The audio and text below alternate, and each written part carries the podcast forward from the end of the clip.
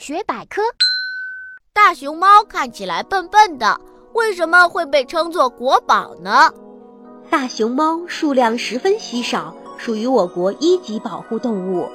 大熊猫早在一千多万年前就在地球上出现了，与它同时代的动物早就灭绝了，可它却幸存了下来，成为人类进行科研的活化石。研究大熊猫可以获得一些古生物的资料，还能通过研究得到一些近几百万年来的气候、地质变化情况。这对于研究和保护生物环境有很重要的科学价值。